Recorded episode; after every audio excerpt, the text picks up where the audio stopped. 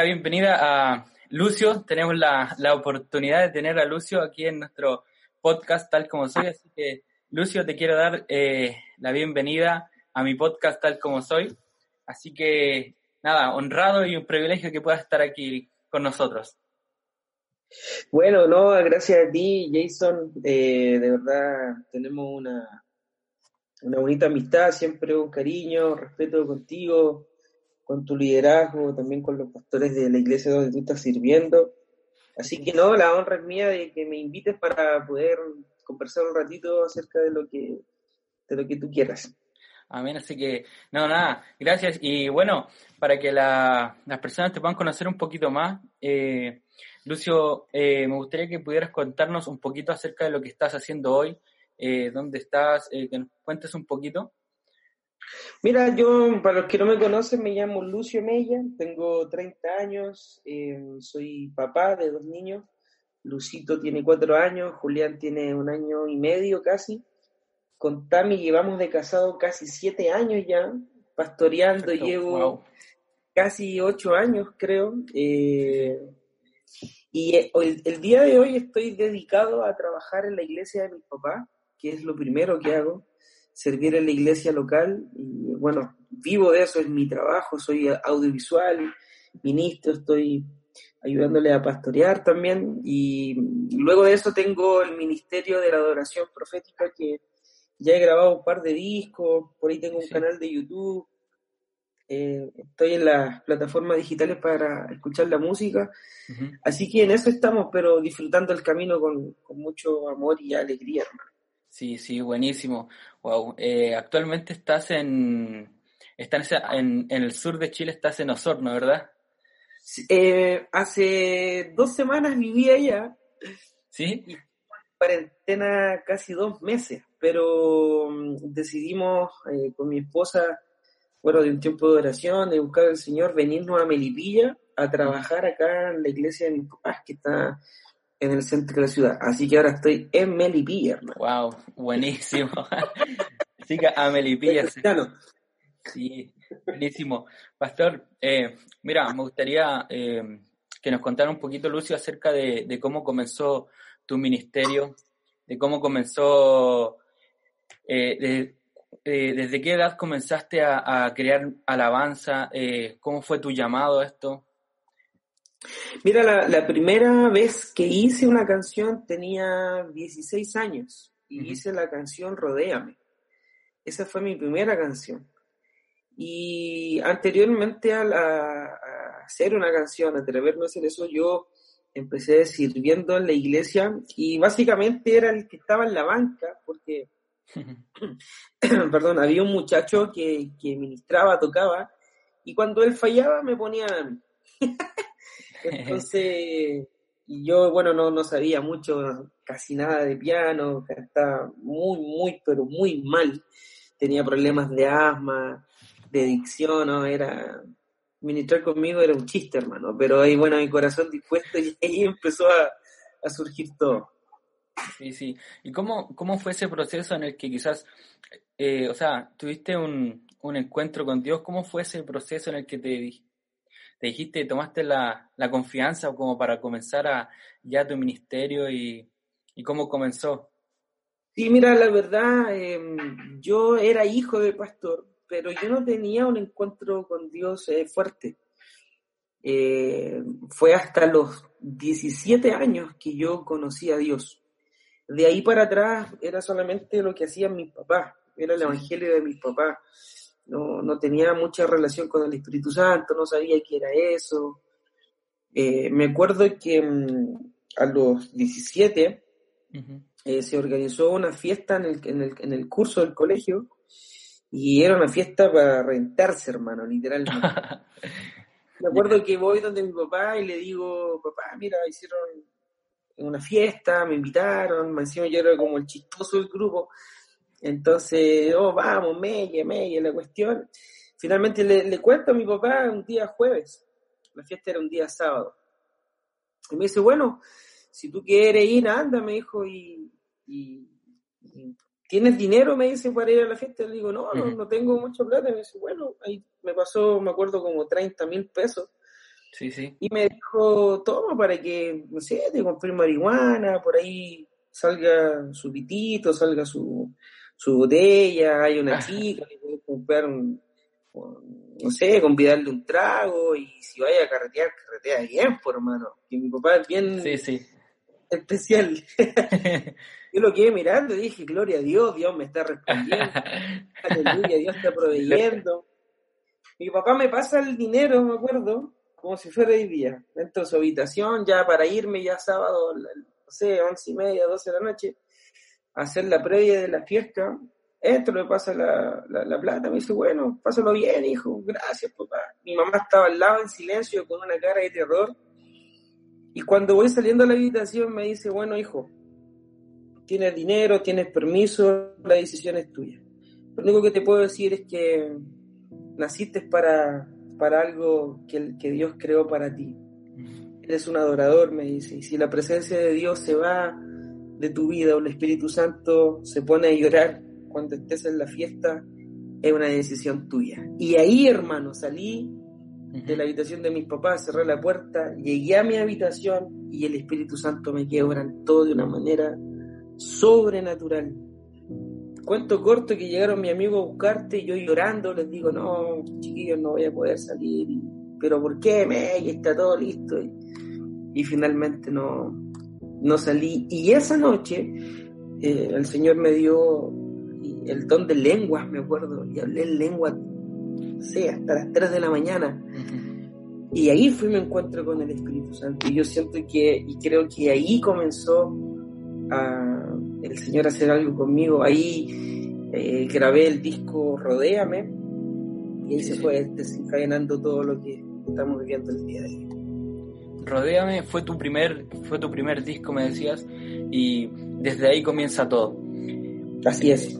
Actualmente ya cuántos discos eh, ya tienes Mira, el otro día estábamos revisando, porque estamos subiendo todas las plataformas digitales, tengo el disco Más del Cielo, que nunca se publicó en YouTube, tengo el disco Rodéame, tengo el disco Vivo Estás, tengo el disco de adoración acústica, eh, tengo el disco que se llama Habítame, y creo que deben ser unos 5 o 6 discos que ya hemos grabado. Ya lanzado. Así que, sí ahí vamos a hacer un remake de las canciones más antiguas que no se publicaron, porque en ese tiempo no, no había mucho YouTube. Claro, o sea, eh, no me imagino, o sea, mucha adoración que quizás quedó ahí, que compusiste y quizás no, no salió. Bueno, eh, hay mucha adoración que quizás ha marcado a la iglesia aquí en Chile. Yo me recuerdo mucho de una, de un avance que, que, que compusiste con, con Lid Galmes. Eh, sí. sí. que esa fue una alabanza que, que, pegó mucho, o sea, no, no sé si pegó mucho, pero fue muy, no sé, generó algo mucho en nuestra generación. Yo, yo me recuerdo de haberla escuchado, la, la tocaban en mi iglesia incluso. Cuéntanos un poquito acerca de eso, cómo, cómo nace esa... Sí, mira, la canción Me eleva a tu cielo es un regalo del Espíritu Santo, literalmente, porque, bueno, con Lid eh, y con las chicas Galmes nos vimos por ahí un par de veces y se creó un vínculo bien, bien lindo. También Lid es conocida y amiga de mi esposa, de Tan. Y un día Liz me escribe y me dice, Lucio, ¿cómo estás? ¿Qué sé yo? Me dice, mira, fui a Colombia, ella viajó a Colombia a, grabar un disco de soluciones juveniles y la voz de ella no quedó bien grabada. Entonces ella me pidió ayuda. Cuento corto que Liz llega al estudio, llega a nuestra casa y me acuerdo que grabé las voces que ella necesitaba y empezamos a adorar juntos, empezamos a, a cantar y, y la, la, canción nació desde un espontáneo y fue súper linda esa canción porque te lo prometo hermano, la letra salió todo de unas.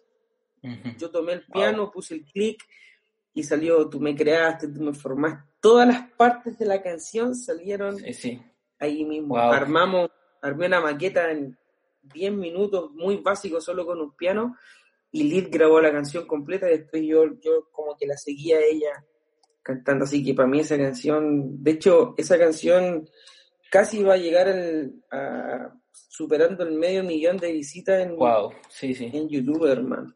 Buenísimo, buenísimo. Lucio, eh, me gustaría que, nos comentaras un poquito, mira, eh, también eh, sé que tuviste la oportunidad de estar en, en concierto, quizás en vivo con Marcos Brunet, y muchas personas quizás de influencia en la, en la adoración.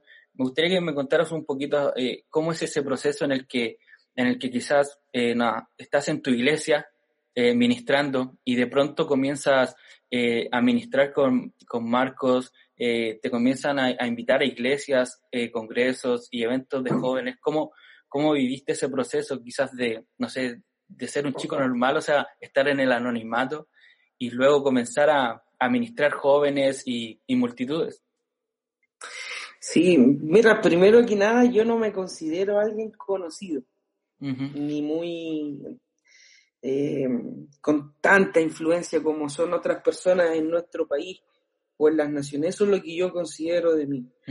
Respecto a lo que tú me dices, fue, esto partió así, estábamos en la iglesia y me acuerdo que mm, nos llaman porque Marcos Brunet venía, bueno, cuando Marcos no tenía tanto revuelo como el día de hoy, y él venía a recorrer algunas iglesias del ministerio. Y básicamente venía él, venía Jan, y mm, hicimos equipo acá con Lid, que ella cantaba, yo tocaba el piano y mi hermano Mati tocaba la batería. Y empezamos a salir a algunas iglesias cultos, reuniones normales o cotidianos en la iglesia. Y eso se fue desatando de a poquitito hasta que después eh, yo me fui dando cuenta que Marcos Dios lo levantó de una manera rápida y sobrenatural en Latinoamérica. Fue algo, algo muy, eh, no sé cómo explicarlo, fue algo muy importante que Dios hizo con él hasta el día de hoy. Luego cuando yo grabé el disco Rodeame, ahí vino el favor del Señor y me acuerdo que mucho el, pastor Fernando Chaparro me ayudó mucho, eh, poniéndome en las radios, invitándome a su iglesia a ministrar.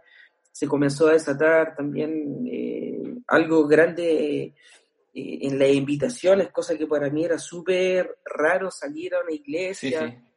No sabía cómo hacerlo, cometí un montón de errores pasé un montón de situaciones también súper, súper complicadas, súper difíciles, pero, pero fue algo que se fue dando paulatinamente. Y siéndote bien sincero, amigo, eh, a mí nunca me ha gustado viajar mucho. Ah, no, soy, no, no, no, no, no es como que disfruto andar en avión, de hecho, si puedo evitar subirme a un avión, lo evito, si puedo evitar subirme a un bus o manejar, no sé, siete horas, y trato de evitar. Y, siempre que salí fue a lugares específicos, fue a lugares donde así con pinza el Señor ponía la paz en mi corazón de ir. Me acuerdo de una vez que fui en iglesia y me escribieron y todo y me dice, pastor, venga. Ya, dije, bueno, voy. No preparé nada, no les pregunté nada, no le pregunté al Señor, fui. Pero hermano, fue un desastre la reunión, se cortó la luz, me, me, me rompieron un vidrio del auto. Wow. Eh, me habían prometido el cielo y la tierra, los hermanos, al final me dieron, eh, me acuerdo, me dieron un pan con paté y me dieron un capo de frambuesa, hermano. No, no lo pude ministrar, habían, no, habían endemoniado, ahí ganaron los demonios, ganó, ganó el diablo, man. Desde ahí que yo empecé a tener cuidado para salir porque literalmente ir a un lugar y que Dios no te lleve es complicado, pero, claro. pero el camino ha sido, ha sido intenso, hermano. Wow. wow, me imagino que qué complicado ese hecho de, que te lleguen invitaciones y, y, claro, como tú dices, eh, mejor si a un lugar que no, que Dios no te lleva, mejor no ir. O sea, no. Y nada, me, buenísimo. Eh, Pastor, también tuviste la oportunidad de, de pastorear eh, estuviste pastoreando una iglesia en Santiago. Así es. Sí, de hecho comenzaste muy joven a pastorear. Eh, me gustaría que quizás nos comentaras, porque claro, tú estás eh, en este proceso de, alabanza, crear, de, de ministrar, y, bien llega ese proceso en el que, claro, ya tienes que comenzar a pastorear una iglesia. ¿Cómo, cómo vives ese proceso de, ser ministro de alabanza y, y, ya involucrarte en una iglesia, o sea, hacer iglesia como tal? Sí, mira, esa, esa parte de mi vida literalmente eh, es, primero yo tengo un llamado profético. Si alguien a mí me pregunta, ¿qué eres? Yo soy profeta del Señor y a través de mi boca y con la adoración profetizo. El pastorear eh, vino a ser algo que, que, entre comillas, el Señor nos mandó a hacer para ayudar a la gente. Sí, sí. Eh, porque el pastorado igual tiene que ver con estar quieto, estar quieto con el rebaño, mantener al rebaño, mantener la gente, cuidar a la gente por sobre todas las cosas. Entonces cuando yo empecé a pastorear literalmente se detuvo o lo tuve que detener el, proceso de, ejemplo, salir a ministrar. Eh, me acuerdo que me invitaron, justo cuando yo empecé a pastorear la iglesia, me invitaron de Estados Unidos, de México, de Latinoamérica, un montón de... Y yo siempre dije, no, no puedo ir porque tengo, tengo una misión que cumplir y es ayudar a las personas a que conozcan al Señor. Y Dios siempre me usó en dos cosas, pastoreando o o yo reconozco que es lo que el Señor es mi asignación, en la liberación y en la restauración de, las personas. Creo que mm, en esa área el Señor a mí, al cuerpo de Cristo, me mandó a, pastorear y a profetizar. Me acuerdo cuando fui a Rengo y hubo liberación, hubieron milagros. Eh, y generalmente es el patrón que el Señor hace conmigo y con, bueno, con mi familia. Pero pastorear son palabras mayores, también dedicarse al, ministerio profético también son, son cosas muy distintas. y, Como te digo, tuve que parar algo para poder dedicarme a algo bien, porque hacer muchas cosas a la vez tampoco no, no va a funcionar mucho. Y ahora ya estoy, entre comillas, pastoreando menos y dedicándome de lleno a, la, a lo profético, a la adoración, por ahí estoy enseñando algunas cosas ahora en línea, que vienen unos proyectos y, eso. Buenísimo. Eh, ¿A qué edad comienzas tú a, comienzas a pastorear, Lucio? ¿A qué edad? A mí me, a mí me dijeron pastor a los 22 años. Ya, 22 años, wow. Solté, el skate para poner... para poder, wow. Oye, pero a los 22 años es, es, es bien joven, o sea, muy joven. Sí, ¿Alguna, cuéntanos un poquito qué, qué, fue como lo que más te costó entender o como algo que te haya costado dentro de ese periodo?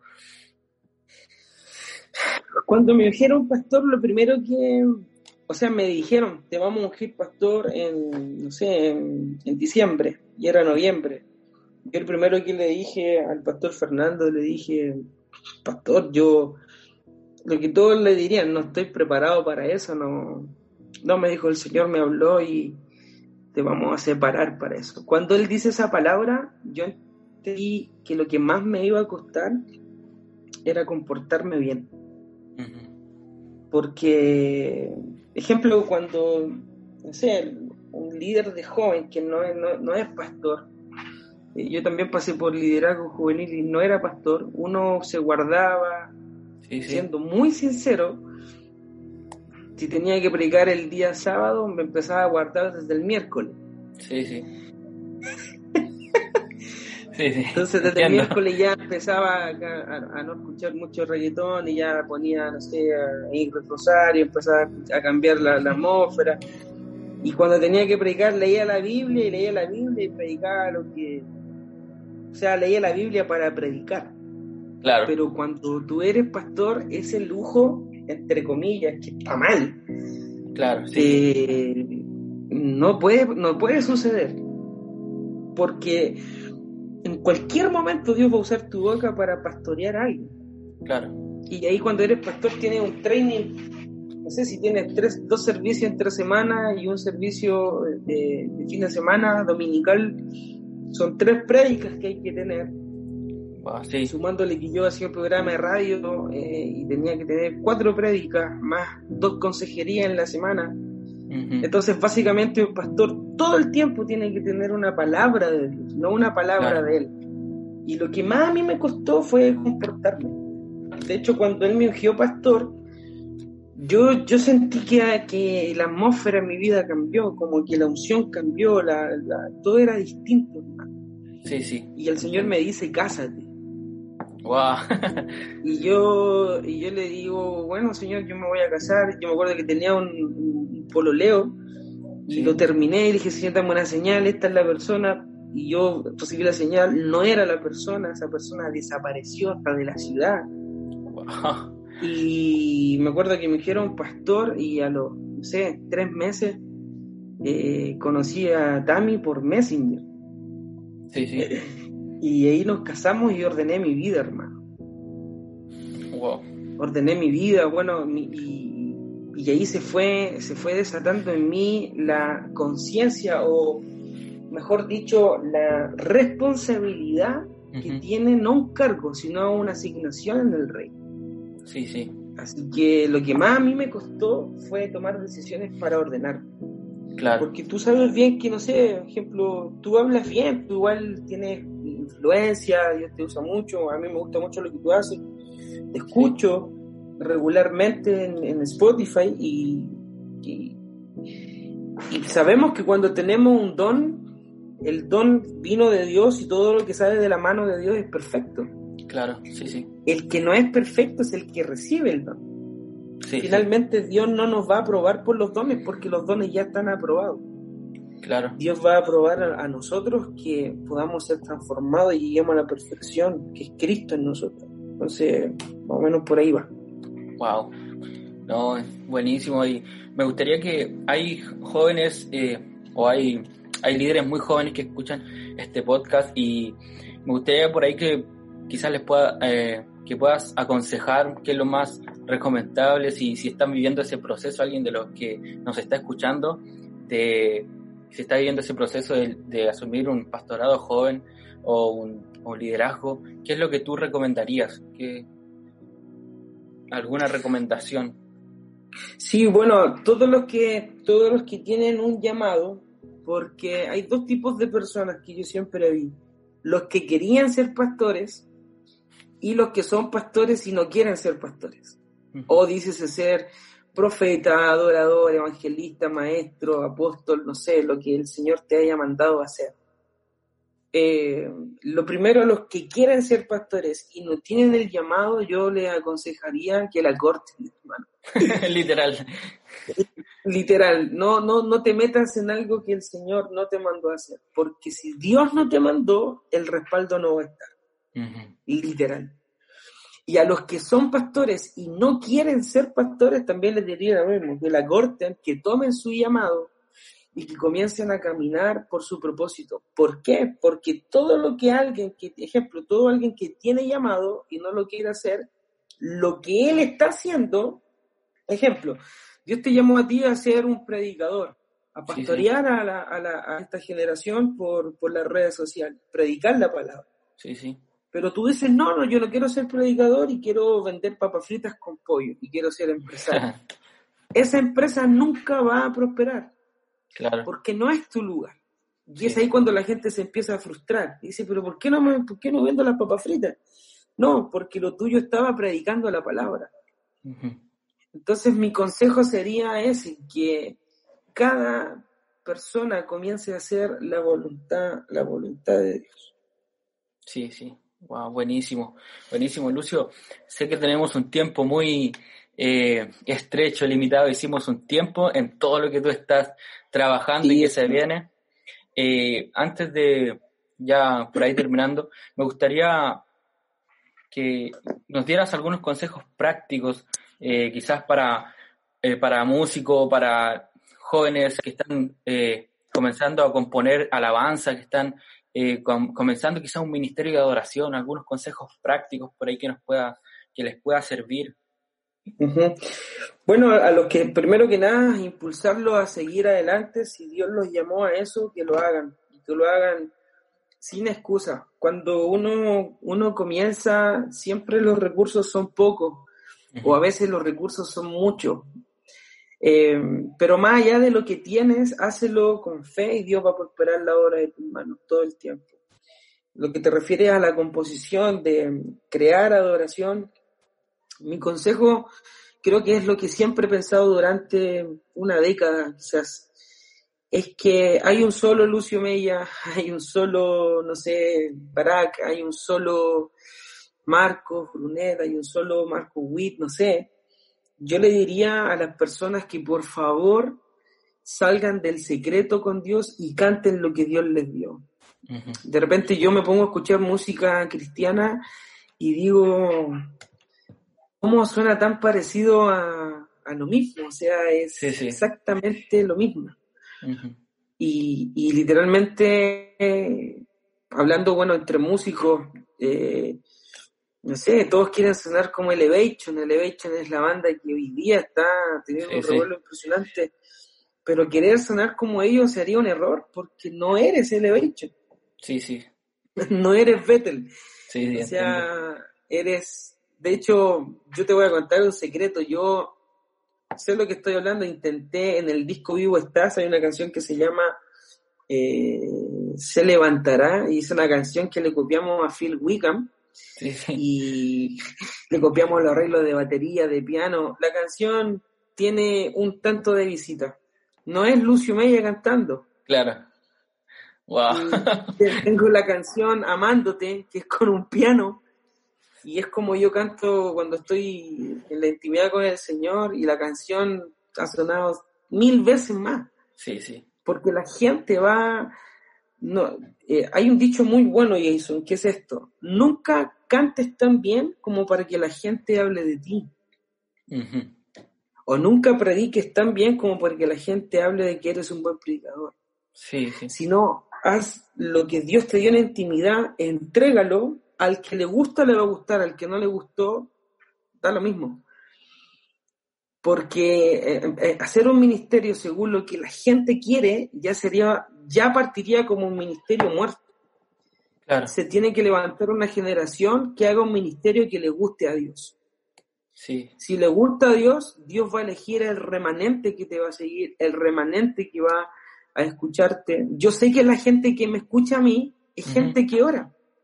Claro. Porque mis canciones yo las pongo y son para orar. Claro. Sí, sí. No es para animar una fiesta de cumpleaños y con las manos arriba y las manos abajo. O sea, yo sé que la música que yo hago es música para gente que ora. Y del 100% de la gente que ora en una iglesia, ¿cuánto es? Claro. ¿Entiendes? Entonces, a mí Dios no me mandó a cantar, no sé, eh, ni, ni salsa ni cumbia. Dios a mí me mandó a adorar, irme en la profunda con Él, sonidos raros, cosas que suenen, no sé, me saquen un poco del, de mi realidad y literalmente en buen chileno irme en la bola, hermano. Sí, sí, entiendo. Lucio. Así que yo le, le diría eso a las personas que están comenzando. Una pregunta, porque claro, eh, yo he visto muchos eh, jóvenes que están, claro, creando, o sea, están creando alabanza y bueno, Muchos de los jóvenes eh, hoy en día suben eh, alabanza a las plataformas digitales, YouTube, Spotify, y claro, eh, muchos de ellos están componiendo y llega un momento en el que quizás se cansan, quizás dicen, wow, o al, al momento de ver números, al momento de ver, no sé, que quizás a veces no lo están escuchando, se cansan un poquito y quizás desisten de esto. ¿Cómo, cómo crees tú o cómo logras mantener tu corazón, tu corazón firme en tu llamado a pesar de que de que los números quizás no te acompañan, porque he visto jóvenes y he visto muchos eh, jóvenes que son, wow, excelentes adoradores y, les pasa, les sucede. La frustración va a revelar corazón. Claro. La frustración revela tu corazón. Yo eh, me acuerdo que pasé una temporada antes de esta cuarentena muy fea de, de frustración. Imagínate, yo decía, tengo 10.000 suscriptores en YouTube, llevo cantando, no sé, 6, 7 años o un poquito más y no he subido de, de, estos 10.000 suscriptores en YouTube y como que está ya cansado y, y no veo las cifras, los números altos y descubrí que estaba haciendo adoración por los números. Claro. Cuando lleguemos al cielo, Jason, Dios te va a decir, no cuántos views tu, tuviste o cuántos me gustas tuvieron tu podcast. Dios te va a preguntar, te va a decir, hijo, ¿hiciste lo que yo te mandé a hacer? Y tú le decir, mm, no, señor, porque tenía muy pocos suscriptores y no lo hice porque eran solo 10 mil. No eran un millón de suscriptores. Ah, ok. Entonces Dios va a decir, hiciste lo que tú querías y no hiciste lo que yo quería de tu vida. Sí, sí. Yo te, yo te quisiera animar a todas las personas que hagan lo que están haciendo y pongan la mirada en el Señor. Todo lo demás va a venir por consecuencia de un buen trabajo, de un corazón eh, puro y, literalmente se cumple el principio, si no somos fieles en lo poco, nunca vamos a poder estar sobre lo mucho. Claro, wow, buenísimo Lucio. Eh, bueno, nuestro tiempo es bien estrecho. Ya para comenzar a despedirnos, me gustaría que quizás eh, nos contaras un poquito acerca de lo que se viene. Sé que estás eh, creando un, un, nuevo álbum y que nos comentaras un poquito acerca de tus proyectos, lo que se viene, para que la gente pueda estar atenta igual. Sí, bueno, gracias por el espacio, Jason. De verdad, amigo, creo que esta no va a ser la única vez que podamos compartir acá en tu podcast. Y ahora estoy creando, eh, tengo un disco nuevo que se va a llamar Worship. Eh, vienen canciones que me gustan mucho, mucho, mucho, mucho, mucho, mucho, mucho. Eh, estoy trabajando en ese disco y también voy a grabar un disco de alabanza, un desafío para mí que nunca antes lo he hecho, un disco de solamente alabanza. Así que mm, estoy con eso, también estoy haciendo una serie que se llama Pray, hablando acerca de la oración, eh, que es una de las aristas que esta generación menos hace, creo yo, orar. claro. Eh, una generación adicta a escuchar podcast de oración, pero sin orar. Entonces el Espíritu Santo me mandó a, de manera práctica poder traer un poquito más de luz en esa área. Y bueno, este año vienen canciones con Franco Figueroa, vienen canciones con Pablo Medina, eh, de la banda En Tu Presencia. Eh, por ahí estoy hablando con algunos pastores de Ecuador, que Dios está abriendo la puerta. Y, y en eso estamos, hermanos. Así que felices, felices de poder servir al Señor y por ahí estamos creando también hacer un concierto en vivo online gratuito para la gente para que puedan ser bendecidos. Así que, y bueno, y sumándole todo lo de la iglesia, que es bastante trabajo también, pero ahí nos, nos, repartimos durante el día. Wow, no, buenísimo Lucio. Y nada, eh, ya despedirnos, agradezco este tiempo que, que tuviste con nosotros de mucha bendición. Sé que muchos de los que nos están escuchando van a ser inspirados, eh, muchos eh, compositores, eh, nada, salmistas, adoradores van a ser inspirados por esto, por estas palabras y por este y por tus experiencias. Así que muy agradecido, muy agradecido este tiempo. Y nada, algunas palabras que quieras decir no, animarte, animarte, Jason, darte las gracias por hacer esto, porque perfectamente podrías estar haciendo otra cosa, simplemente descansando, y decirte, eh, el Espíritu Santo pone en mi corazón decirte esto, que va a llegar el día en donde la gente a ti te va, te va a invitar a, a, que les enseñes cómo hacer lo que estás haciendo el día de hoy, que el, el camino se ha hecho tal vez un poco solitario, pero veo que el Espíritu Santo está entre lo que tú estás haciendo. Así que te bendigo, te quiero mucho, te aprecio mucho. Eh, eres una persona que transmite mucha paz cuando uno está contigo en vivo. Así que yo creo que por ahí también va eh, lo que el Señor te está llevando a hacer en esta, en esta temporada. Amén, muchas gracias Lucio, muchas gracias amigo. Eh, bueno, llegamos al fin de este podcast, nos despedimos, espero pronto verte ya cuando pase todo esto. Así que nada, agradecido y quizás por ahí más adelante una, una segunda parte, quizás en vivo, quizás, no sé. Y puede ser. Amén, así que muchas gracias. Nos despedimos, Lucio. Así que hartas bendiciones, hartas bendiciones, Melipilla. chao, chao.